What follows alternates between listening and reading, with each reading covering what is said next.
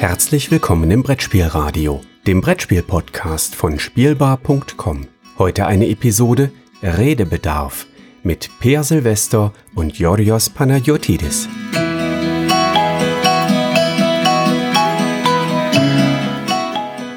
Herzlich willkommen in einer neuen Folge von Redebedarf. Der Podcast, wo zwei alte weiße Männer reden. Zu einer der alten weißen Männer, das bin ich, den hören Sie jetzt hier gerade so ganz langsam einsprechen. Und ich bin Per Silvester. Und der andere weiße Mann, der sich hinten das Lächeln kaum verkneifen kann, ist Georgios Something. ja, richtig. Ich bin benannt nach einem Beatles-Song, nach einem, nach einem von George Harrisons Klassikern. Ich bin Jodros Something, das ist richtig. Hervorragend. Ja, ja, nee, auf jeden Fall. Redebedarf. Alte weiße Männer. Ich wusste nicht, äh, was, äh, ob ich da ein, eingrätschen sollte, von wegen. Ich bin noch gar nicht so alt, aber dann, dann hast du den Kalender geguckt. ja, dann, Und, oh, 2022. ja, dann, dann fiel mir ein, von wegen äh, 2001 ist äh, nicht fünf Jahre her, wie ich immer dachte. ja, ja, das ist wahr, das ist wahr. Wir sind, ähm, da, vielleicht sollten wir uns nicht. In Würde gereift. Ja, also ich, ich glaube, wir sollten da gleich nach, äh, gleich nach den Sternen greifen. Wir sind nicht alt, wir sind weise. Weise, genau. weiße Männer. ja. Die sind sehr selten. So.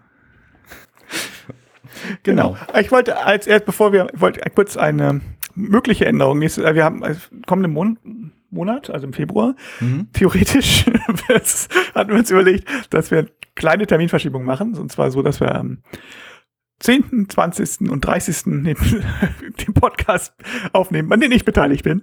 Genau. Ähm, Genau. beziehungsweise abspielen. Also zweimal das einfach ein Wort am 10., ein Wort am 20. und den Redebedarf am 30. Und das Thema ist dann am 25? Nee, Moment. 25. Ja, 15. Ich, genau. Nee, am 15. Am 15. 15. am 15. 15 und 25 ist immer noch leer. Das ist Tag der Andacht jeden Monat. Genau, richtig. Also der 15. das passt dann auch ganz gut, weil dann die Worte sozusagen nicht genau hintereinander kommen, sondern noch Jürgen dazwischen quatschen kann. richtig, richtig. Das ist der Plan. So, aber jetzt Redebedarf. Jetzt hier live und in Farbe. Zwölf Tage vorher aufgenommen. Ähm, du hast du, du, ja schon seit Podcast machst du noch nicht so lange, ne? Live und in Farbe. So. Ja, ja, erzähl. Ähm, ähm, also ungeprobt, sagen wir ungeprobt. Ähm, das ist gut, das finde ich auch. Das, das hört man auch gut. äh, Du hast ja schon seit, seit Weihnachten oder so, hast du ja schon gesagt, dass du unbedingt ein Thema über ein Thema, Thema reden möchtest. Genau. Und das war schon fast am Weinen, dass der nächste Redebedarf so spät war. Das ist richtig. Also nicht Weihnachten übertrieben, seit ungefähr dem 2. Januar, sagst du mir das. Ähm, also das sag mal, sag mir, was ist dein Redebedarf? Genau, also ich werde erstmal eine lange, lange Geschichte erzählen. Ich würde dir vorschlagen, äh, hol dir mal einen Tee oder ein, äh, ja, doch überhol dir einen Tee, mummel dich ein, heiße Schokolade, wie auch immer. Äh, ich werde jetzt erstmal ohne Punkt und Komma reden müssen, weil ich weit ausholen muss. Mal sehen, ob ich das in unter acht Minuten schaffe. Naja, vielleicht, hm. vermutlich. Also, ich hatte kurz, äh, kurz vor Weihnachten, glaube ich, war das, ähm, hatte, äh, habe ich mich mit meinen Nachbarn zusammengesetzt äh, und ein Spiel gespielt. Ich habe ein Spiel gespielt, welches du kennen solltest. Ich versuche mir den, den, den mittlerweile blöden Witz zu verkneifen. Äh, und zwar Brian Boru habe ich gespielt. Äh, zum ersten hm. Mal. Und ähm, genau, wir haben es halt gespielt und nach dem Spiel haben wir so ein bisschen die Eindrücke gesammelt und so, was war so, was und so, was haben wir so wahrgenommen, wie haben wir das Spiel empfunden, einfach weil ich das ganz, weil ich das ganz äh, interessant finde, so nach dem Spiel das mal ein bisschen zu besprechen. Ähm, aber weil ich das auch einfach äh, Teil des Spielerlebnisses empfinde, quasi über das Spiel zu reden, statt einfach nur zu sagen, ich hätte dann und dann das und das machen sollen, dann hätte ich bestimmt gewonnen. Aber ähm, denn der erste Eindruck nach der Partie, den ich hatte, äh, da war ich ein bisschen verunsichert, war, dass mir das Spiel irgendwie äh, unpräzise vorkam. Im Sinne von, nicht unpräzise das falsche Wort, aber ähm, wir hatten also ein bisschen den Eindruck, es ist schwer herauszufinden, was man eigentlich tun will. Einige Zeit später hatte ich dann eine zweite Partie mit einer leicht anderen Zusammensetzung. Äh, und da habe ich etwas ausprobiert. Und zwar habe ich versucht, das Spiel anders zu erklären, als ich es sonst tue.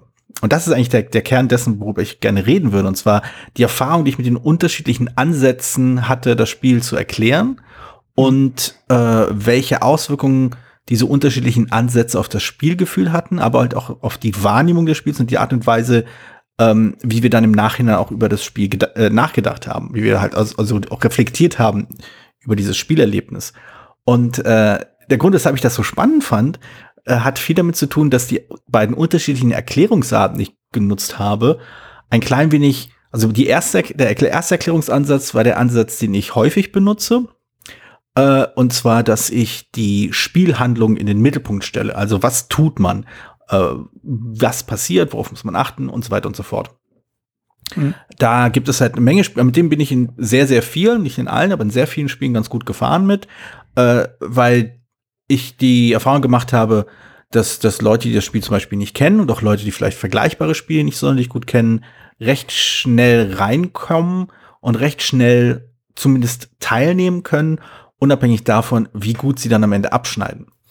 Und wenn du mir jetzt diese kleine Beobachtung äh, verzeihst, mir ist aufgefallen, dass wenn du ein Spiel erklärst, ähm, machst du das etwas anders. Und zwar beginnst du immer mit den Zielen. Oder mhm. halt, wofür bekommt man Punkte? Und das habe ich halt bei Brian Boru dann beim zweiten Anlauf auch gemacht. Und das fand ich ganz interessant, dass das wirklich in diesem Spiel sehr viel besser funktioniert hat als mein Ansatz. Ich musste da an ein Gespräch denken, das wir mal vor langer Zeit hatten. Das ähm, verzeih ich dir. das ist mein Ansatz besser funktioniert als deiner. Naja, es ist ja auch dein Spiel. Ich glaube, dass das, da gibt es gewisse Parallelen. Aber, ähm, aber es hat mich daran erinnert, äh, als wir mal vor langer Zeit äh, in die zwei über Seven Wonders gesprochen haben.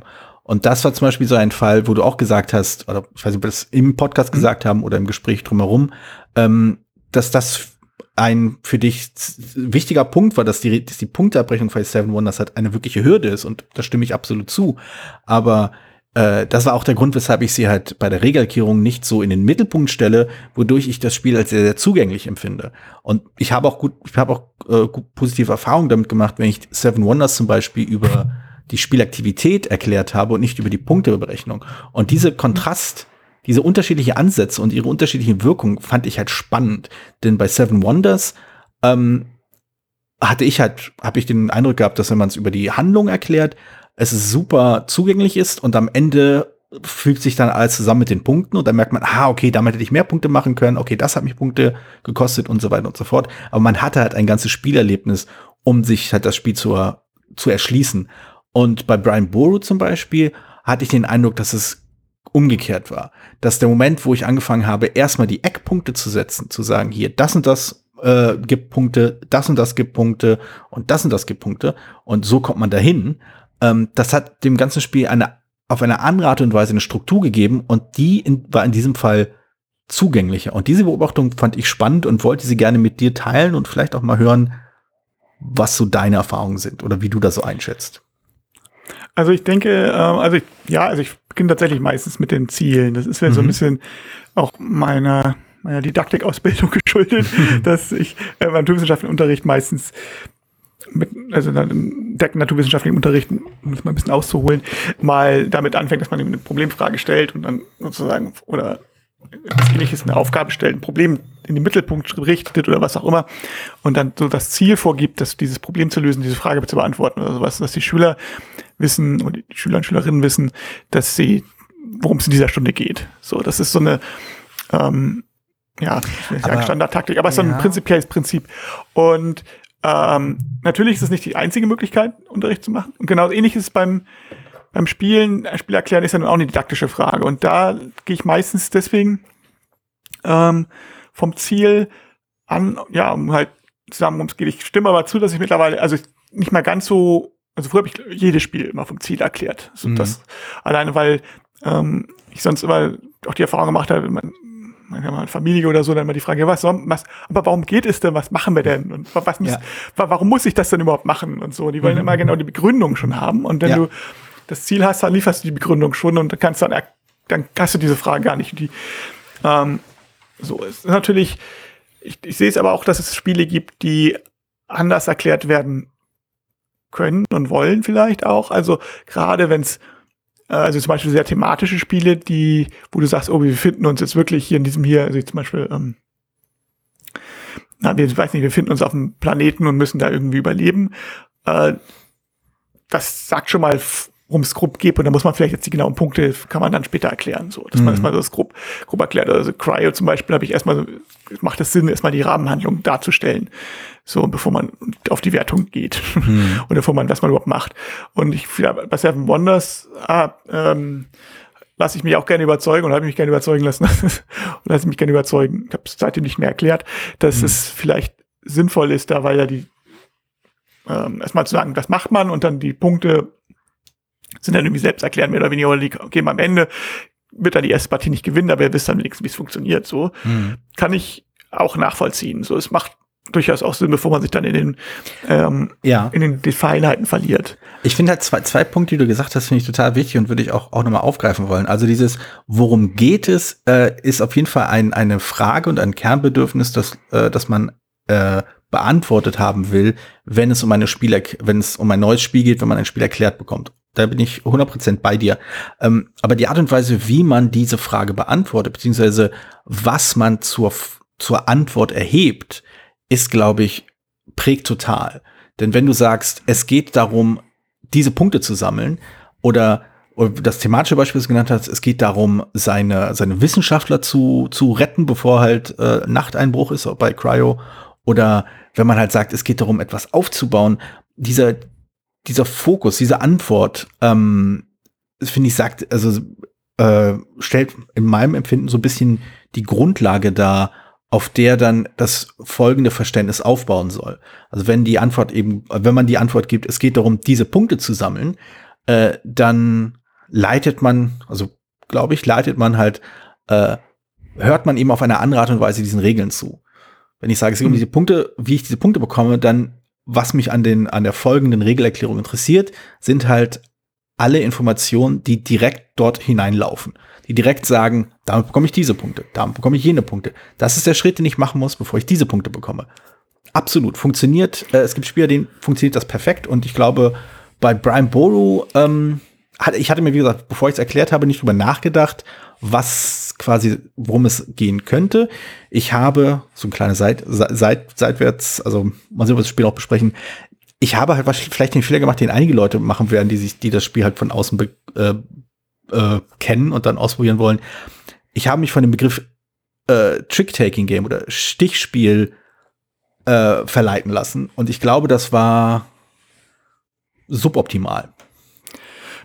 Ja, es ist schwierig. Also bei diesem, deswegen sage ich immer, nein, es ist kein, es ist kein Stichspiel, es ist ja, eine Stichmechanik. Ja. Das ist jetzt mhm. natürlich schon sehr, das ist natürlich eine Erklärung, die sich schon sehr auf viel Spieler richtet. So, ne? Mhm. Also jetzt, jetzt die, die, ähm, die, die Gelegenheitsspieler, denen das Spiel irgendwie in die Hände fällt, die, denen ist das egal, wie das heißt. Oder ja. die können ja den, Unter sehen den Unterschied jetzt nicht zwischen der Mechanik und dem Genre.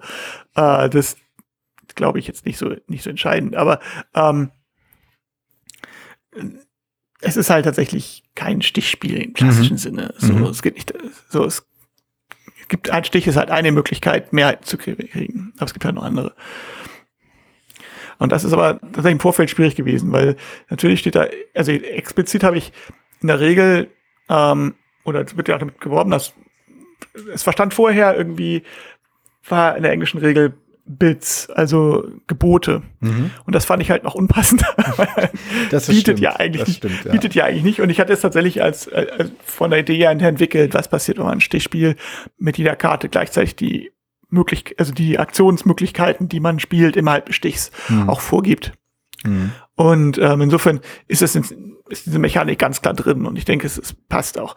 Aber ähm, ich habe auch gesehen, halt bei der, bei, als das Spiel angekündigt wurde und das Stichspiel hieß, haben natürlich alle Leute an Stichspiele gedacht und dachte, wieso ist das so eine große Schachtel und wieso ist da viel Material drin und wieso ist es so teuer, ist doch ja, nur ein Stichspiel ja, und, ja, und denken vielleicht, dass es vielleicht tatsächlich ein Stichspiel ist, wo es irgendwie eine elaborierte Wert Wertung gibt, so wie Yoraku oder äh, sowas. Ähm, mhm. Das gibt's ja durchaus, aber sondern es ist tatsächlich ein, ja, ein eigenständiger, also halt kein Stichspiel, sondern tatsächlich ein Eurogame mit Stichspielmechanik, würde ich jetzt sagen, thematischer Euro, vielleicht sogar. Hm. So. Ja, genau, jedenfalls, ähm, das war so diese, dieser, dieser, dieser eine Abrutscher. Aber ähm, den anderen Punkt, den ich nochmal aufgreifen wollte, und da, das ist der Punkt, wo ich mir nicht so ganz sicher bin. Äh, also ich bin ja, äh, also ich habe quasi am, an mir gemerkt, dass die Sache, auf die ich mich konzentriere, halt die Spielhandlung ist. Also das, was man als, als, als Spielender tatsächlich tut.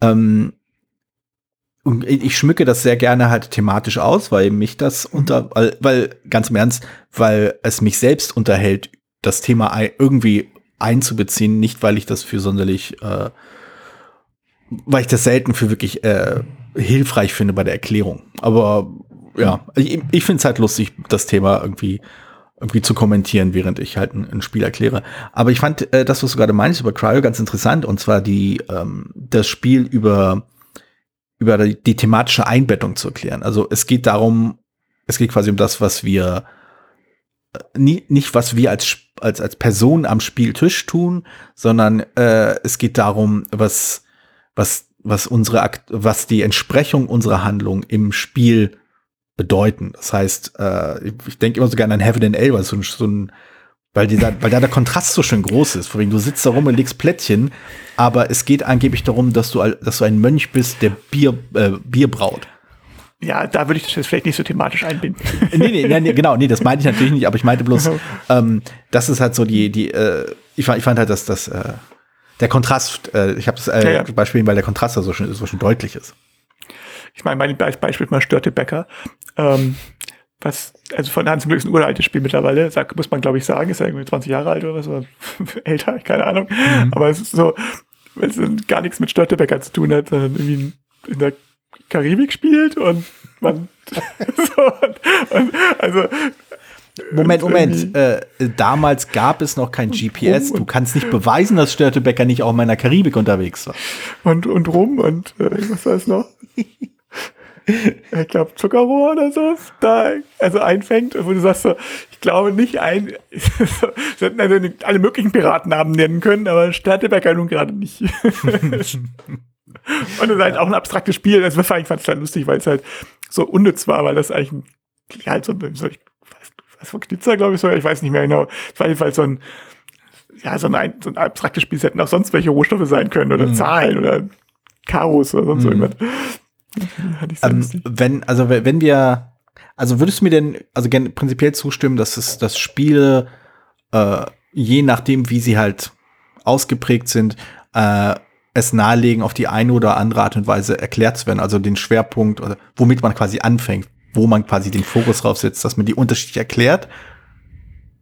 Auf jeden Fall. Also, ja, auch hier, wie ich sage, didaktisch hängt das natürlich immer ein bisschen, ähm, es ist halt, sind alle Spiele, sind Spiele nicht immer gleich und man muss, mhm. um auch Didaktik, Erklär, Erklärung ist nicht, muss man seiner Gruppe, muss man seiner, seinem Thema anpassen und auch sein, auch sein Zuhörerschaft. So, ich mhm. denke, äh, also meiner Familie erkläre ich ein Spiel anders als jetzt ähm, einer viel, meiner Vielspielerrunde oder so. Mhm. Also und ich, man kennt ja auch seine Pappenheimer so ein bisschen, gerade wenn man die Runde kennt und weiß, okay, die, die fragen garantiert bei diesem Kram nach und das, ähm, die, die interessiert vor allen Dingen das, so, da muss man auch ein bisschen drauf anpassen.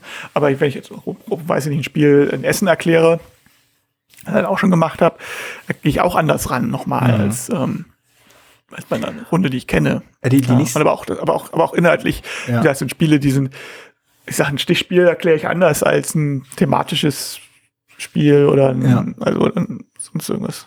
Aber die, die Frage, die sich, die, die sich mir jetzt aufdrängt, nachdem ich halt diese Erfahrung mit, mit äh, Brian Boru hatte, ähm, woran könnte man denn festmachen, welches Spiel dadurch, also welches Spiel von welcher, von welchem Erkläransatz profitiert. Also wir gehen davon aus, wir haben mehr oder weniger recht ähnliche, also nicht die gleiche, also nicht du und ich, nicht, dass wir du und ich die gleiche Spielgruppen haben, aber wir haben bestimmte Pappenhalbe, denen wir in der Regel die gleichen immer immer neue Spiele erklären. Also wir haben nicht irgendwie wir tauschen die nicht irgendwie alle paar Wochen aus gegen völlig neue Gesichter, sondern es sind mehr oder weniger vertraute Leute, die halt in gewissen eine gewisse Kenntnis haben, die du voraussetzen kannst und so weiter und so fort. Aber auch in der Situation habe ich halt gemerkt, dass es einen Unterschied gemacht hat, ob ich das Spiel anhand der Spielhandlung, also, äh, also an, an der, ja genau, an der Aktion erkläre oder an, äh, an der Punktewertung. Also womit, wo ich ja da de, den Anker setze sozusagen. Aber ich habe, ich bin immer noch am, am Grübeln, am Knobeln, ähm, woran ich das vielleicht vorher auf, ausmachen sollte. Wann sollte ich denn ein Spiel eher über die Punktewertung erklären und wann sollte ich ein Spiel vielleicht eher über die Handlung erklären? Und da habe ich noch keine, keine gute Antwort gefunden. Ist, glaube ich, auch schwierig, wenn man das Spiel noch nicht kennt. Also, hm. äh, das ist, wenn man ein Spiel kennt, dann kann man da schon eher abschätzen, wo der Schwerpunkt des Spiels liegt oder wo mhm. auch wo man selber vielleicht Schwierigkeiten hatte oder wo ähm, was man verstanden, also wo man die Zusammenhänge verstanden hat. Mhm. So ne, äh, das das ist deutlich einfacher. Also ich sage mal bestes Beispiel Euphoria. Das habe ich glaube ich, als ich es zum ersten Mal erklärt habe, habe ich glaube ich dreiviertel Stunde erklärt und beim zweiten Mal eine Viertelstunde. Also es war deutlich, weil ich sofort wusste, was muss, was passt zusammen und was gehört zusammen, was ist auch am Anfang wichtiger für die äh, Spielenden und was ist, ähm, was ein Detail ist so. Mhm. Und ähm, das, ja, also das, das ist das natürlich ein Punkt. Ich, es hängt, wichtiger, ich glaube, dass was wichtig ist, ist, was ist für die Spielenden am Anfang entscheidend, was hängt zusammen mhm. und man muss irgendwie ein Gefühl dafür kriegen, was das, wie ist das, das große Ganze, worum geht es in dem Spiel? Also was ist das, ja, das Thema ist, ist das falsche Wort, ähm, äh, mit beiden Bedeutungen, ja. sondern was ist, ja, was ist das große Ganze? Was ist das, was wir eigentlich, wo liegt der Schwerpunkt dieses Spiels? Ne, es ist, es ist der Mechanismus, also bei Seven Wonders zum Beispiel ist der Schwerpunkt das, das Drafting. Mhm. Und das das zu verstehen macht viel aus und das alles andere ergibt sich dann von da aus. Mhm. Bei anderen Spielen mag's, mag das Thema mehr, mehr im Mittelpunkt stehen unter dieser und als verbindendes Glied denken. Also auch wenn es verschiedene Mechanismen gibt, ist, sind die verschiedenen Mechanismen vielleicht verbunden durch das Thema. Und wenn man sagt, hier, das, es geht jetzt um weiß ich nicht, hier diesen ähm, Piraten in der Hanse. Ähm, und dann haben wir diese Störtebecker, ne? Dieser, dieser Rum, Rumdieb aus, aus der Karibik, ne? War doch der. Genau, ah. richtig. Und dann, der verbindet irgendwie alles so. Und das ist, ähm, und bei anderen Spielen ist es halt das, das Ziel. Es geht alles, es geht in erster Linie um, wir wollen irgendwie Mehrheiten kriegen. Und das, das gibt verschiedene Arten, diese Mehrheiten zu kriegen. Mhm. So, das ist das Verbindungsglied. Und dieses Verbindungsglied muss man irgendwie finden.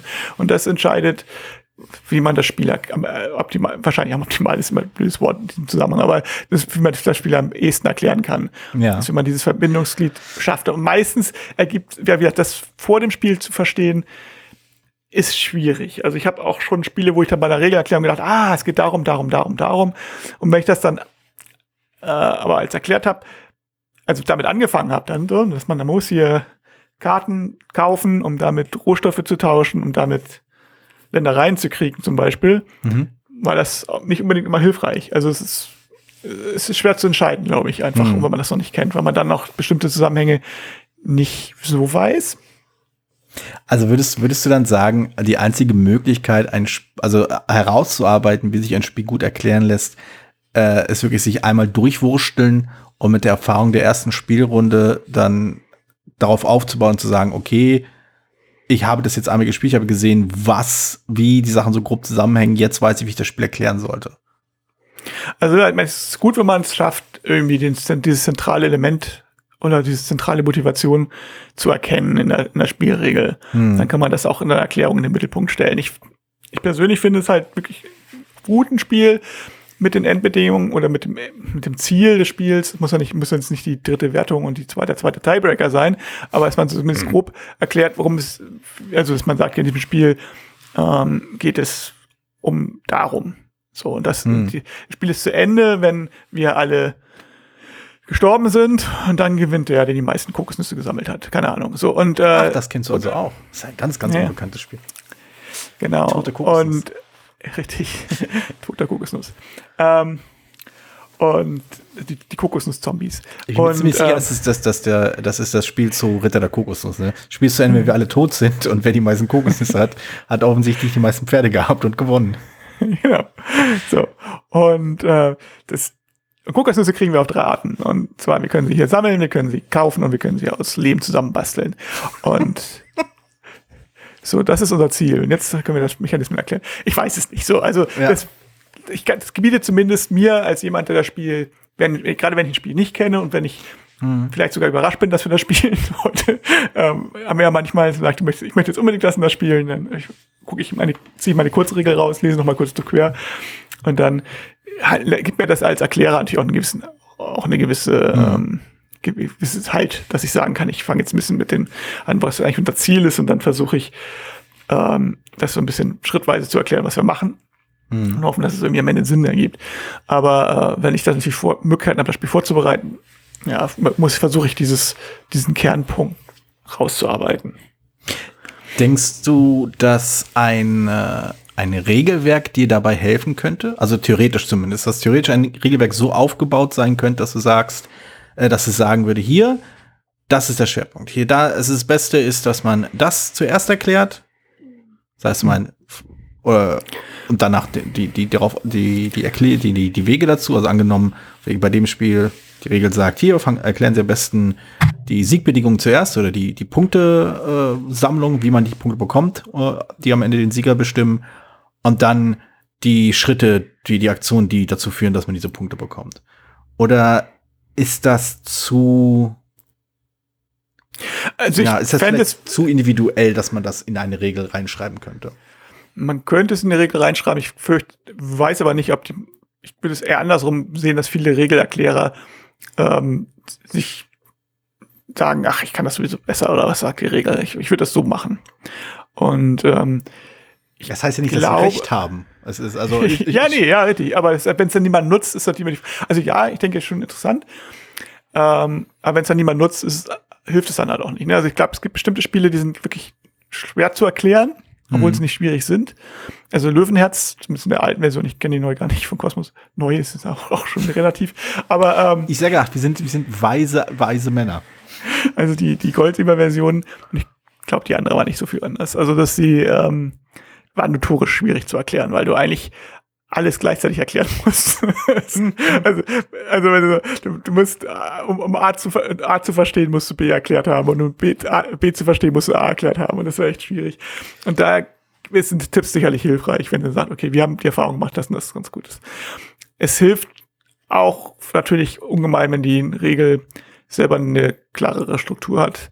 Ich sage ja, was mir fehlt ja, da, ich habe ja mal einen Artikel auch auf der Spielbar geschrieben über Regeldidaktik und dass ich halt den, die, den Einleitungstext von Spielen oft für verlorene Zeit handelt. Der mittlerweile mhm. sind die Spieler darauf Spielenden darauf trainiert, dass sie den gar nicht mehr lesen oder nur mhm. noch überfliegen. Oder deswegen, das ist jetzt fast Am verloren, aber äh, ja, oder mal zwischendurch, wenn sie mal nicht dran sind und nicht wissen, was sie tun sollen. Ja. Ähm, aber äh, es, weil da einfach zu selten sinnvoll genutzt ist. Gerade mhm. an der Stelle könnte man aber gut reinschreiben, hier, es geht hier darum und das ist das Entscheidende.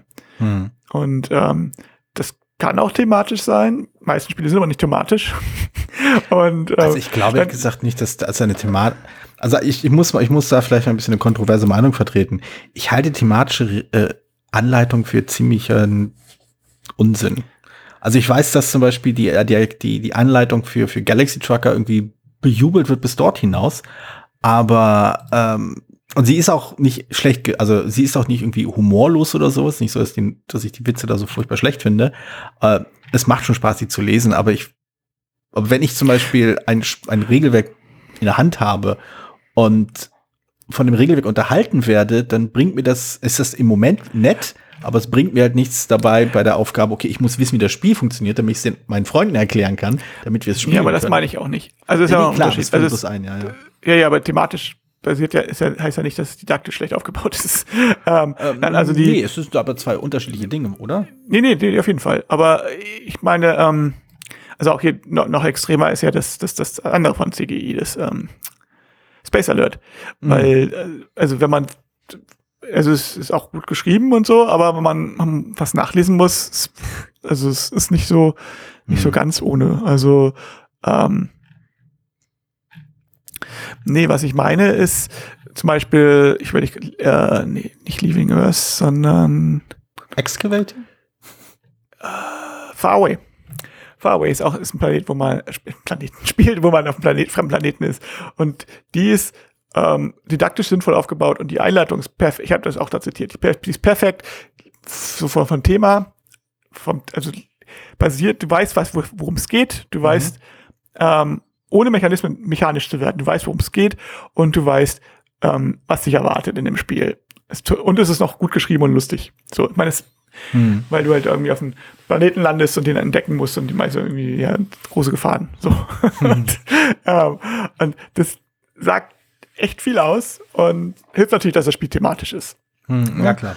Ähm, aber wenn es dann irgendwie beim irgendwie ein Kartenspiel dann irgendwie um irgendwie Druiden gibt, die die in alter gebrachter Zeit sich gegenseitig bekämpft haben und jetzt das nur noch als Kartenspiel da stimmt, das sagt mir null über das Spiel aus. also es ist, äh, das hilft, das ist weder irgendwie eine thematische Einkleidung noch ist es irgendwie weiß ich, worum es in dem Spiel geht, noch habe ich irgendwas gelernt, außer dass es ein Kartenspiel ist, was ich weiß, mhm. weil ich das Spiel gekauft habe ja. und äh, aufgemacht habe. Ja. das ist Material von mir sehe. Ja, also das, ist irgendwie ähm, dazwischen sind, da liegen große Welten und ich glaube, da liegt viel un, ungenutztes Potenzial. Hm. Ja, das kann schon sein. Ja, weiß ich nicht. Ich muss, ich muss mal, ich muss mal schauen. Ich werde ja wahrscheinlich in mittel, äh, mittlerer Zukunft oder wie auch immer immer wieder mal Spiele erklären dürfen. Ähm, ich werde wirklich mal schauen, ob ich da versuche im Vorfeld mh, ein, ein äh, ja quasi einen Schwerpunkt zu setzen, wo ich anfangen will. Also eine Sache, die ich jetzt vor kurzem gelesen habe, so, äh, das kam da im Discord mal vor, eine Anleitung, die äh, unterschiedliche Regelerklärungsansätze nach Spielertyp sortiert hat, welches ich, ähm, welches ich dahingehend äh, gut fand, weil sich da offensichtlich jemand Gedanken drüber gemacht hat, aber dahingehend weniger gut fand, weil die Leute, denen ich Spiele erkläre, nicht alle gleich ticken. Mhm. Ja, ich glaube, das hat man aber generell das Problem. Also wie das ist natürlich jetzt auch ein Problem. Ich meine, das ist halt in der Didaktik in der Schule dann auch nicht anders. Also du hast mhm. ja nicht, also du hast ja keine homogenen Kurse, die alle in der Regel jedenfalls nicht, wo alle genau die gleichen Voraussetzungen haben, sondern es sind ja große Unterschiede und die einen lernen so besser, die anderen so. Ja, und aber sag, auch ja. da ist, ist, also die Parallelen sind tatsächlich schon da. Wie gesagt, ich habe es am Anfang angedeutet, du kannst kannst den Stundenziel vorgeben oder du kannst eine Frage stellen oder sowas und sagen, wir versuchen das Ding zu lösen. Oder du kannst den erstmal, du kannst wie in einem Spiel die reinwerfen, mit einem Tutorial quasi sagen, wir machen jetzt das und dann machen wir das und dann machen wir das und dann haben hinterher schreiben wir Satz auf. So. Und da hast du längst es sehr viel stärker. Ähm, die Schüler mehr lernen, ist da dahingestellt, aber die jetzt, sie wissen nicht genau, wo es hier hingeht, aber sie wissen genau, was sie jetzt machen sollen. So. Und hm. also ich, dann auch also ich denke mal, um diesen Vergleich mit dem, mit dem in dem Schulkontext nochmal aufzugreifen. Also ein großer Vorteil, den man halt äh, in einem Spielsetting hat oder im Spielabendsetting hat, ist, dass du eine Grundmotivation voraussetzen kannst. Du musst die, die Leute nicht motivieren, du musst die Leute nicht irgendwie unterhalten oder so bei der Regelerklärung.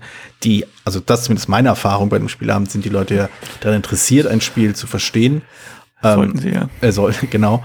Äh, und dementsprechend tendiere ich dazu zu glauben, dass sie sich auch ein klein wenig auf die Struktur der Regelerklärung einlassen werden. Wenn man also als Erklärender äh, quasi mit den Punkten anfängt, dann werden sie sich darauf einlassen, das Spiel auch so von dort ausgehend zu begreifen. Natürlich, ohne Frage, es findet Prägung statt. Das ist ganz genau. klar. Das genau. ist ja auch, nee, wenn man selber das Spiel blöd findet, was man erklärt, ähm, selbst wenn man versucht, neutral das zu erklären, ist, äh, ist ein bisschen also man, die Chance ist da, dass das alles blöd finden. Auf jeden und wenn Fall. Jemand, ja. Und wenn es mit Begeisterung erklärt wird, ist es auch eher, sind die Leute auch eher positiv gestimmt, ob das dann durchschlägt, muss dann hängt von der Länge, Länge des Spiels ab und von der Qualität, aber ähm, also man, man weiß und, ich ehrlich gesagt gar nicht. Da, und, da, ich, ja, und ich weiß auch immer, also ich, weil wenn jemand, ich hatte, also ein Freund von mir, der hatte, der mochte nicht so gerne kooperative Spiele, aber hat, dann wollte er mal ausprobieren und wenn er die erklärt hatte, das war immer so irgendwie wusste man gleich, okay, das wird nicht gut hm. ankommen. Aber ich, ich habe mal vor langer Zeit äh, auch mal was so geschrieben, dass, dass ich diese Prägung äh, des, des, des Regelerklärers oder Regelerklärerin, ähm, also ich tendiere um, ich habe ich kann ich habe da keine Studie, um das zu belegen, ich habe da keine keine Umfragen gestartet, aber mein Eindruck ist schon, dass in der ersten Spielrunde die der Ton, den äh, die erklärende Person liefert, das Spiel sehr viel stärker prägt als das Spiel selbst. Also ein Spiel, welches, äh, welches mit Begeisterung vorgetragen wurde, mit Begeisterung, wirklich mit aufrichtiger Begeisterung erklärt wurde, ähm, egal wie schlecht es ist, die Leute werden zumindest bis zu einem gewissen Punkt versuchen, mein, mein Eindruck, meine, meine, meine Vermutung, zu verstehen, warum es doch gut ist, warum es dieses Mal vielleicht nicht gut ist. Äh, mhm. Und das dauert vielleicht zwei, drei Runden, bevor man sagt so, nee, tut mir leid, du magst das zwar total toll finden, aber ich, ich denke, es ist einfach kein ja. gutes Spiel.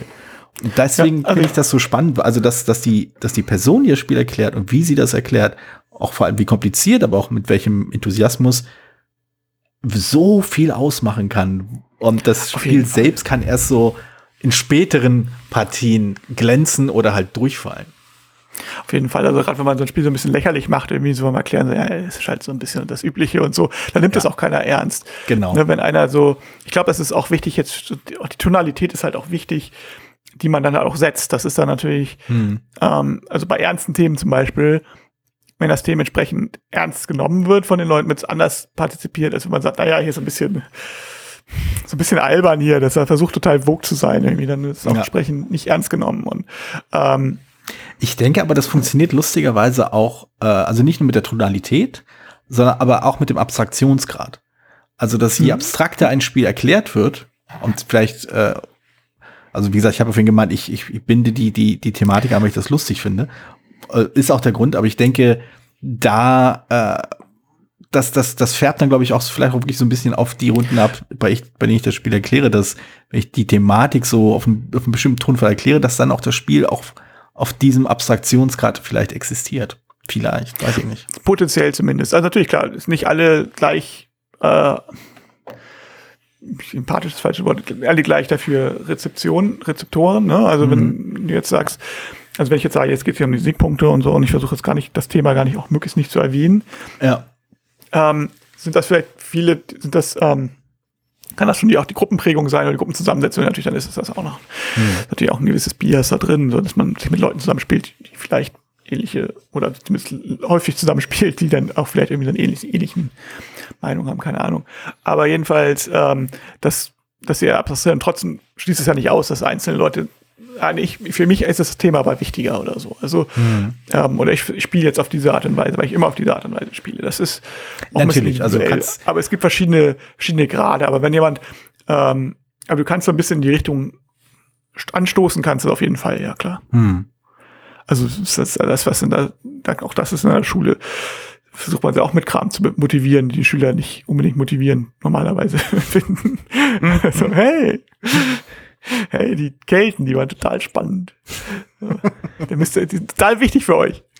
ja, was die Kelten gesagt haben und wie sie hießen und wann sie gestorben sind. Super wichtig für euch. Genau, und hier, weißt du, das, Eines Tages werdet ihr nicht mehr in den Bus einsteigen können, ohne sagen zu können, wer waren die ersten großen keltischen Könige hier. Ja, oder was eine Tautologie ist oder wie sonst irgendwas. Da gibt es ja tausend Beispiele. Aber ja, ja. Ähm, ja, aber das gehört halt ja, das ist halt diese Prägung, die man halt einmal sucht, ja auch ein bisschen Wertschätzung zu machen. Hm. Ja, spannend. Also äh, ist, glaube ich, immer noch ein Thema, das, äh, über das ich, glaube ich, so wenn ich jetzt noch ein bisschen reflektieren würde, wahrscheinlich noch viel mehr drüber reden können. Aber gerade diese Prägung und auch diese Grad der Abstraktion, aber halt auch irgendwie, wo man den Anker setzt, um halt eine Struktur zu liefern, die einem genug Halt gibt, dass man das Spiel wirklich spielen kann. Äh, und welche im Kern beantwortet, worum es geht was, was ist denn hier? Wo, wo sollte meine Aufmerksamkeit hinzielen? Äh, das, äh, das sind so alles so Faktoren, die, finde ich, eine Rolle spielen und äh, also ich glaube, man könnte ja. da tatsächlich mal ein bisschen mehr aus der Didaktik lernen. Also ich will, will jetzt definitiv kein, also ja, nein, also es ist ja nur, es gibt ist nun mal auch, auch wenn nur eine Social Science, eine weiche Wissenschaft, gibt es Erziehungswissenschaft und mhm. Didaktik mhm. ist halt nur ein Teilgebiet. Und ähm, ich kann aber auch wenig zu sagen, weil natürlich das nicht das, dieses Regelerklärung oder dieses ist halt kein, das ist nicht das, was ich gelernt habe. Ne? Ich habe mhm. Unterricht gelernt. Das ist eine andere Situation, wie du schon sagtest, äh, vom, von der Struktur. Und abgesehen von das Studium auch schon ein paar Jährchen her.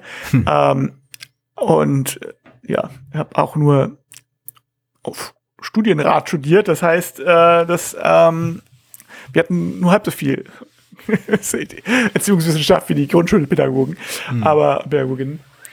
Aber ich weiß nicht, vielleicht wäre das vielleicht so meine Idee für so einen Podcast, ob man da irgendwie so einen Didaktiker mit mal, mal versucht mal zu fragen, ob der sich damit sowas ob das. Ich, ich glaube, was, was spannend wäre, wäre halt äh, wirklich mal das so Stück für Stück durchzuarbeiten, welche Elemente da eine Rolle spielen. Also sowohl halt äh, vor, also inhaltliche Vorbereitungen, inhaltliche Aufdröselungen, halt auch äh, die quasi einen, eine, einen roten Faden sich zurechtlegen, nicht nur was man inhaltlich sagt, sondern warum man bestimmte Dinge vor andere Dinge setzt und nicht nach anderen Dingen, wie man die Sachen äh, überträgt.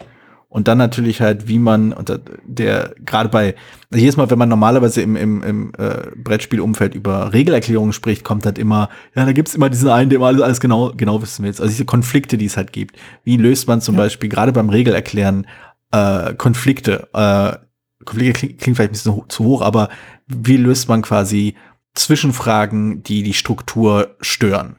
Also wenn hm. quasi jemand bei der zweiten, bei der, bei, gleich zu Beginn Frage nach dem Tiebreaker stellt oder um ein ganz absurdes Beispiel zu nehmen, ja. dann ist das halt also störend. Ich, also ich habe es mir ein bisschen angewöhnt, bei bestimmten Sachen immer zu sagen, also das erkläre ich dann gleich. Erstmal ich, oder ich sage immer noch mal die Gliederung noch mal dazu noch mal vorzuheben. Das hilft auf jeden Fall auch. Mhm. Also ist ein Tipp, äh, glaube ich. das ist ja so ein bisschen ähm, der Nachteil ist äh, wir haben uns alle irgendwie Gedanken gemacht und alle haben Erfahrungen gemacht, aber es ist gruppenabhängig, ist ein bisschen persönlichkeitsabhängig, auch was mhm. ähm, gilt auch im Unterricht richten mhm. und äh, Regel erklären natürlich auch, hängt ein bisschen davon ab, was du gut kannst. Aber äh, man hat natürlich auch wenig Feedback, außer es hat nicht so gut geklappt. Da weiß man immer nicht, hat es nicht so geklappt, weil ich es gut schlecht erklärt habe oder hat es nicht so geklappt, weil äh, ich selber auch nicht genau wusste oder weil, oder wie kann ich es verbessern? Mhm. Das ist noch die andere Frage. Und andere Typen sind natürlich auch mal also da. Also ich ich weiß, mein, mein, mein Vater muss immer irgendeine blöde Frage stellen, nur damit er irgendwie zeigt, dass er aufgepasst hat, so ungefähr. ähm, äh, also, also solche Leute kenne ich auch. Also irgendwie so mal ganz so eine ja, teilweise mittlerweile schon gut dran gewöhnt bin. Ja, aber also generell sind immer die Gliederung nochmal ab und an mal zu sagen, wenn man jetzt sagt, ich erkläre jetzt erstmal kurz, wie wir diesen Teil lösen, dann erkläre ich den Kampf oder dann erkläre ich alles, wie wir äh, hier Kokosnüsse bauen aus mhm. Schlamm. Ja. So, das erkläre ich aber erst gleich. Erstmal kommen wir zu diesem Teil. Das ist erstmal wichtig, weil ähm, damit die anderen, damit eben auch diese Zwischenfragen, wie, wie geschieht das, wozu wird das benutzt und so und wozu brauche ich dieses Feld? Ja, angenommen, Vielleicht. ich hätte diese Fähigkeit und jene Fähigkeit, aber es würden nur zwei Figuren dastehen, halt würde ich dann gewinnen? Also das ist das ist der Ziehkartenstapel und das ist der Ablagestapel. Weiter waren wir noch nicht. genau. naja, aber ähm, auf jeden Fall. Ja, da kann man schmissen. Also das, ja, mein, manche Leute wollen ja auch mal einfach gleich schnell loslegen und wollen natürlich auch gleich wissen, was ist, gerade wenn es interessant aussieht. Dann, also es ist halt, auch da muss man anpassen. Manche wollen, also ich weiß, bei einigen Runden, und das meistens eher die, die, nicht unbedingt die vier Spieler, sondern Leute, die vielleicht jetzt wirklich los schnell was spielen wollen und ähm, selbst einfache Spiele brauchen dann doch noch zwei, drei Regelerklärungen. Dann erkläre ich, strukturiere ich anders, damit ich einfach sagen kann, wir fangen, können wir jetzt gleich anfangen, wir versuchen das mhm. während des Spiels so viel zu erklären, wie es geht. Aber ein bisschen was muss man vorher schon loslegen. Mhm, und ähm, weil es kann man, aber man, manchmal geht's halt nicht und man, das muss man den Leuten dann auch sagen. Dann kann ich sagen, ich kann, ich kann das nicht, wir können nicht anfangen, bevor ich das nicht erklärt habe, weil dann macht das ganze Spiel keinen Sinn. ja, klar. Aber ja, also das, das, das, das ist halt die nächste Stufe. Dass man gerade halt bei, äh, ich nenne es mal Konflikt, auch wenn es vielleicht ein sehr viel, äh, sehr viel, sagen wir mal, kräftigerer Begriff ist, als, als man den vielleicht am Tisch empfindet. Ähm, aber bei, bei solchen Konflikten bei der Erklärung hängt halt auch viel damit ab, wie man diese halt eben äh, kanalisiert, wie man sie ablenkt, wie man sie halt, wie man da die, die, äh, diese Energie rausnimmt. Weil letztendlich effektiv, also meine Erfahrung, meine, meine, wenn ich so negative Erfahrungen hatten, hatte, äh, war dann meistens wegen, okay, mein Ziel ist es jetzt, sich dazu zu bringen, die Klappe zu halten, nämlich ich zu den Punkten komme, die schon irgendwann äh, erklärt werden, aber ich versuche das auf eine Art und Weise zu tun, dass du weiter zuhörst. ähm, und das ist halt äh, durchaus beim Regelerklären nicht immer ganz einfach, diesen, diesen Punkt zu treffen. Nee, klar, man ist natürlich, steht auch sehr im Mittelpunkt, natürlich auch, ja, es ist ja, ja, man ist halt auch vulnerabel an der Stelle. Genau, ich muss dann, äh, ich habe letztens äh, äh, auf TikTok so ein paar lustige Videos dazu gesehen, äh, wo äh, Stand-up-Comedians eben mit Hacklern, also mit den äh, Rein, mit dem Reinrufen der Zus irgendwelcher Zuschauer halt äh, fertig werden. Und das ist halt also in den USA, was halt englische TikToks, die ich da sehe, ähm, ist das quasi eine Art äh, Unterhobby eine, einiger Comedians geworden, dass sie diese Reinrufe so richtig völlig fertig machen, also verbal völlig bloßstellen. Und das hat auch viel damit zu tun, mit dem, was du gerade beschrieben hast, diese, diese Verletzlichkeit, weil die Leute, die da eben auf der Bühne stehen, haben halt ihr, ihr Programm studiert, es ist strukturiert, es, es fühlt sich locker von der Leber gelabert an, auch mit den Versprechern und so, aber es ist in sehr vielen Fällen quasi bis ins Detail vom Tempo und von den Pausen und von den, vom Zögern äh, geplant. Und wenn da jemand reinruft und stört, dann ist das halt, dann kann es halt echt was kaputt machen. Dann kann halt wirklich Timing und so, was ja gerade bei bei Witzen echt nicht trivial ist, kann es total kaputt machen. Äh, ganz so schlimm ist es beim Regelerklären glücklicherweise nicht. Aber äh, die Situation ist halt dahingehend nicht, dass halt die Strukturen meistens schon einen Zweck haben und äh, die, die Zwischenfragen an der falschen Stelle über die falschen Dinge oder, oder ähnliches mehr schaden, als sie halt wirklich erhellen. Hab ich den Eindruck zumindest.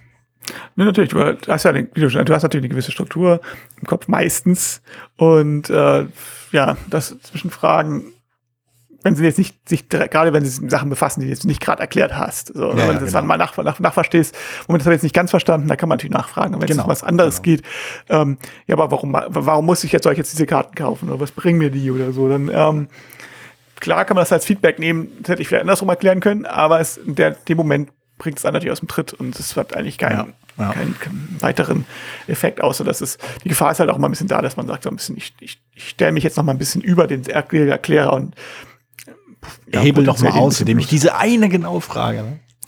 Zeit, genau, ja.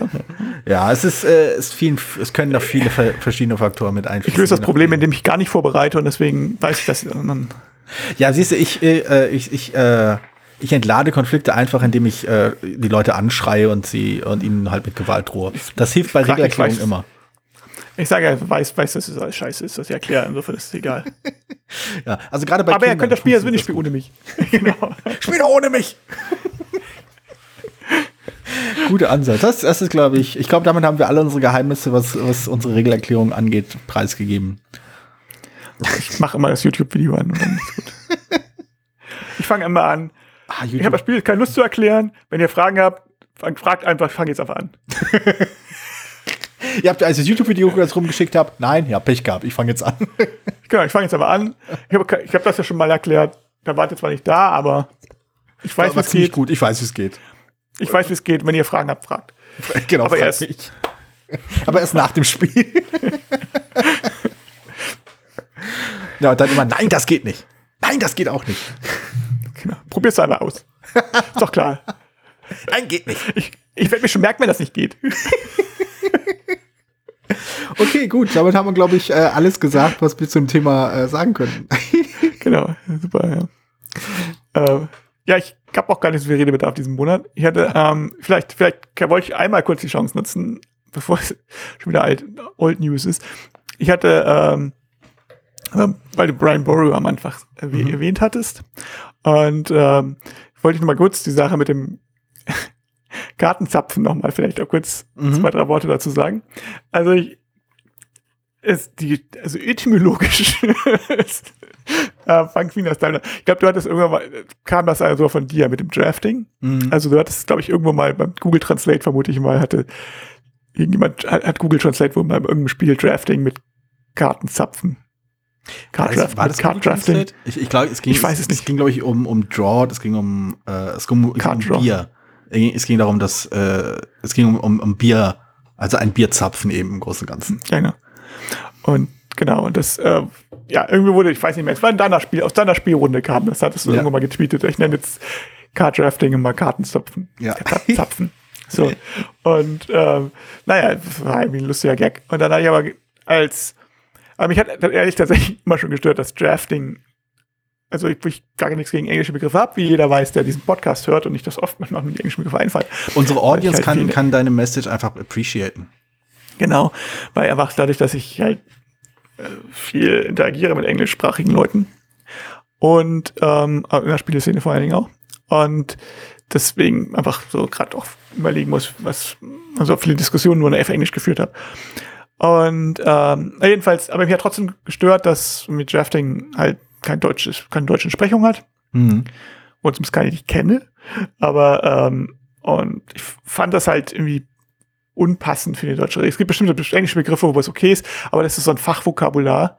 Hm. Ähm, und das, wenn man das sowieso erklärt, also wenn man sowieso sagt, was ein Draft ist, was man ja machen muss, falls das Spiel Leute spielen, die kein, also, was, also es, Brian hm. ist kein absolutes Vielspieler-Kenner-Spiel, wo man sowas voraussetzen kann, dass das hm. nur Leute spielen, die ähm, schon 700 andere Spiele gespielt haben. Ja, aber selbst dann würde ich immer noch ein, zwei Sätze zum, zum Drafting schreiben. Also genau, selbst ja. ein Worker-Placement-Spiel erklärt noch in ein, zwei Sätzen, hier, du platzierst deinen Worker auf diese Ecke und ja. dann kannst du die Aktion ausführen. Also sicher. Ja, also, ich meine, meist beim, beim Worker Placement, dann sind wir ein bisschen bei Didaktik, ist es auch ein bisschen im Spielprinzip, wenn du dran bist, setzt du einen Arbeiter ein oder nimmst einen Arbeiter zurück oder was auch immer. Mhm. So, natürlich, allein deswegen ist es ja schon, steht das im Begriff drin, Card Drafting, was ein Draft ist zu erklären, ist halt, wie soll ich sagen, bei Stichspielen ist es vielleicht ein passenderer Vergleich. Ähm, nicht jedes Stichspiel erklärt noch, was ein Stichspiel ist, aber die meisten tun es immer noch ein bisschen. Und ähm, so, und ich fand es halt, wenn man das sowieso erklärt, dann trotzdem englischsprachigen englischen Begriff zu nehmen, fand ich irgendwie, fand ich komisch. Also so. Es, es ist seltsam, ne? Also wenn du halt, wenn die gesamte Erklärung quasi auf Deutsch, auf Deutsch kommt und ohne äh, englische Begriffe auskommt, stellt sich halt die Frage, ob man da wirklich einen englischen Überbegriff braucht. Also die sagen schließlich genau. auch Brettspiel und nicht Boardgame. Genau. Und ich hätte natürlich dran auf den Begriff verzichten können und den Namen gar nicht benennen, da ist halt nun mal die, die Phase, heißt nun mal so. Ja. Und zwischendurch nimmt man ja auch darauf Bezug, wenn während des Draftens irgendwas passiert. Ne? Mhm. So, also wäre die englische, die deutsche Entsprechung, die eigentliche Entsprechung gewesen und der englische Satz lief dann auch so. Das heißt, man muss da mal wieder drauf, man muss dem irgendwie einen Namen geben, damit man nicht ganz abstruse Satzkonstruktionen bauen muss. Also ja. wenn in der Phase davor, bei dem wir die Karten rumgegeben haben und jeweils, ein, und jeweils zwei rausgenommen haben, bevor wir sie dann weitergereicht haben. Genau, das wäre dann, das ist dann doch etwas umständlich formuliert. Ja. Insofern braucht man da irgendwie einen Namen. Und dann hatte ich halt, dachte ich wieder an dieses Karpfenzapfen. und ich hatte sogar erst, ich hatte werde ich sogar noch gefragt. Ich hatte erst gedacht, ob man vielleicht Kartenzupfen nimmt, weil ich das noch vom Bild her einfach netter ja, fand. Das, das ist wahr, also, das ist wahr. Dass man so quasi aus einer Hand die Karten rauszupft. Ja. Ähm, aber wir haben uns dann doch auf Kartenzapfen geeinigt, dann damit das, der etymologische Hintergrund noch stimmt. Und ähm, Leute sich dann freuen darüber, bei dem Begriff. Es, also, ähm, und Zapfen passt auf der anderen Seite, zapft, passt ja auch. Wenn man Bier zapft, tut man es ja auch irgendwo raus. Hier zapft man Karten aus der Hand. Also kann, kann ich auch begründen. Also der Zupfen wäre vielleicht tatsächlich, hätte sich vielleicht eher durchgesetzt, vielleicht kommt da ja noch mal eine Änderung. Aber ich denke, ähm, Kartenzapfen ist dann nämlich auch ganz lustig. Ja, der Kartenzapfen ist, glaube ich, auch vor allem deswegen lustig, weil es eben, äh, weil diese, weil diese Assoziation zu Bier, wenn man sie denn halt macht, ähm, einfach so, äh, so dissonant wirkt und einfach so, äh, also ich habe Google Translate. aber wenn ich, wenn ich zum Beispiel an, an, an Menschen denke, die ein Bier zapfen, beziehungsweise äh, die in dem Kontext halt unterwegs sind, äh, ergo Biertrinker und Biertrinkerinnen, ähm, ist das halt nicht unbedingt das Bild, das, das, äh, das klischeehafte Bild, das ich vor Augen habe, die dann äh, bei einem Spiel Karten in Hand haben, ein oder zwei rausziehen und sie dann an ihren Nachbarn weitergeben und dann darauf warten, dass sie neue Karten in die Hand bekommen.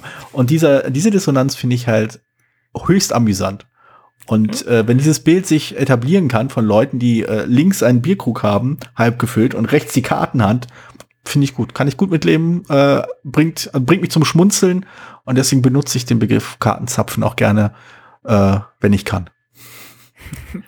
Ja, also ich, das ist natürlich auch, ich glaube, es auch nochmal in der Regel, du hast ja nochmal, da hast du ja für eingesetzt, da nochmal Klar, Klarstellung, dass es quasi auf meinen Wunsch tatsächlich so heißt, weil dadurch, das passt natürlich auch ganz gut, weil dadurch sonst eben klar wird, dass es nicht Google Translate war, sondern dass es tatsächlich bewusste genau. Entscheidung war, das so zu nennen. Genau.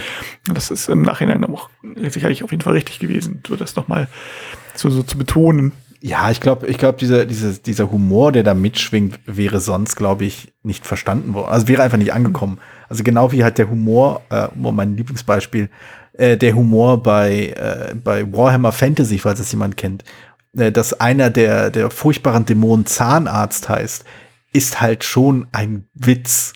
Das ist jetzt nicht ein Fall gewesen, dass niemand bei Games Workshop jemals irgendwie zufällig einfach ein, Dirt, ein Übersetzungsbuch genommen hat, einen Finger drauf gehalten und gesagt, ah, okay, wir nehmen dieses Wort Zahnarzt, von, von dem ich nicht weiß, was es bedeutet, und so nennen wir einen unserer Dämonen.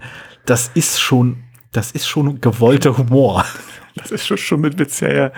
Das ist schon mit Nee, und in diesem Fall auch. Und ähm, na, man berichtet ja, ja auch schon dafür, dass einige YouTuber zumindest diesen Begriff übernommen haben. Was ich sehr Großartig. Finde. Bester YouTuber. Ich weiß nicht, wer es war, aber hat ab, ab, ab sofort schon mal einen Stein bei mir im Brett. Ein, zwei Leute. Und tatsächlich auch in der Spielbox stand, ähm, in, der, in der Messezeitung von der Spielbox, äh, wer auf der Messe war, äh, da wurde das Spiel auch vorgestellt. Und ja. äh, und da stand das, wurde dieser Satz auch mal hervorgehoben. Also das fand ich ganz lustig. Also war halt keine Rezension, sondern es war nur, der hat seine Ankündigung mit hm. so ähm, grob wie es funktioniert. Anscheinend hat sich der, ich glaube, es war Andreas Becker, hatte, glaube ich, Mhm. die Regel gelesen und äh, hatte dann ähm, sogar noch mal reingeschrieben, er dachte, der Autor, auf Wunsch des Autors wurde das Drafting hier genannt, wahrscheinlich dachte er an ein frisch gezapftes. So, und das fand ich irgendwie, was ganz lustig ist, weil tatsächlich die, die, der ganze Text dann nicht so lang war und da war Ja. ein Absatz, darf dem zu widmen, fand ich schon, schon gut, so, weil es, äh, mal gucken. Also man, man, sowas muss sich ja mal durchsetzen. Ich meine, irgendjemand hat da die ganzen Fachbegriffe irgendwann mal, eingesetzt, die wir haben. Also, Mhm. Worker Placement oder so, hat ja, sind ja selten, nicht, selten von den Autoren gekommen, sondern es war meistens von irgendwelchen anderen Leuten oder, weiß nicht, Maskentrilogie oder so, dass Leute irgendwas benutzt haben. Ja. Und ähm, das ist hier halt, denke ich, eh- vielleicht, vielleicht ähnlich, weiß man nicht. Sprache entsteht durch Benutzung. Also ich hoffe, dass unsere Hörer das ab jetzt Karpfenzapfen zumindest in der offenen Öffentlichkeit benutzen. Also zumindest halt mit, äh, mit einem, mit einem äh, Lächeln diesen Begriff nutzen äh, und äh, eben nicht quasi bierernste Debatten am Spättisch äh, führen, ob das nun Drafting oder Kartenzapfen heißen soll. Also man darf, Bier man darf auch allem, sparen. Genau. Bier ernst und Ja, Zapfen. Ja. See what you did there. Genau das. Guti, ich glaube, auf dieser heiteren Note äh, können wir, glaube ich, ausklingen. Endlich mal mit was Lustigem beginnen. Enden, genau. Genau, Enden. genau. Sehr schön. Dann alles sprechen wir uns äh, irgendwann, aber äh, die Am 10. Wir Zuhörerschaft hört am uns dann 10. am 10. wieder. Genau. Alles klar. Bis dann. Bis dann. Tschüss. Vielen Dank, dass du diese Episode von Brettspielradio Redebedarf gehört hast. Falls du dich mit uns austauschen möchtest, dann findest du uns auf Twitter. Peer unter @könig von Siam, Jorios unter @joedizzy. Außerdem gibt es eine tolle Community rund um das Beeple Brettspiel Blogger Netzwerk. Hier nutzen wir Discord für den Austausch mit Hörern, Lesern und Zuschauern. Falls du ebenfalls dazu stoßen möchtest, klicke auf den Einladungslink in den Show Notes. Natürlich kannst du uns auch gerne Sprach- oder Textnachrichten zukommen lassen. Dazu erreichst du uns unter 01590 5511 223. Bis bald wieder hier bei Brettspielradio Redebedarf.